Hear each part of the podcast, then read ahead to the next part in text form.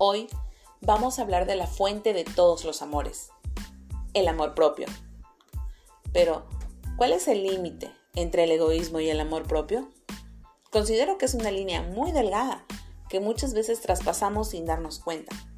Recordemos que el amor propio es aquel que nos lleva a ponernos como prioridad, a respetarnos, a valorarnos, a sernos fieles, a establecer límites, a aceptarnos con nuestras luces y con nuestras sombras, a perdonarnos, pero sobre todo a hablarnos con cariño.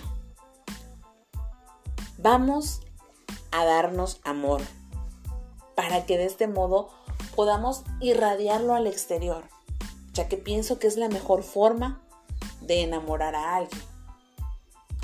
Dediquémonos tiempos a sentirnos bien con nosotros mismos, ya que somos la persona con la que pasaremos el resto de nuestras vidas.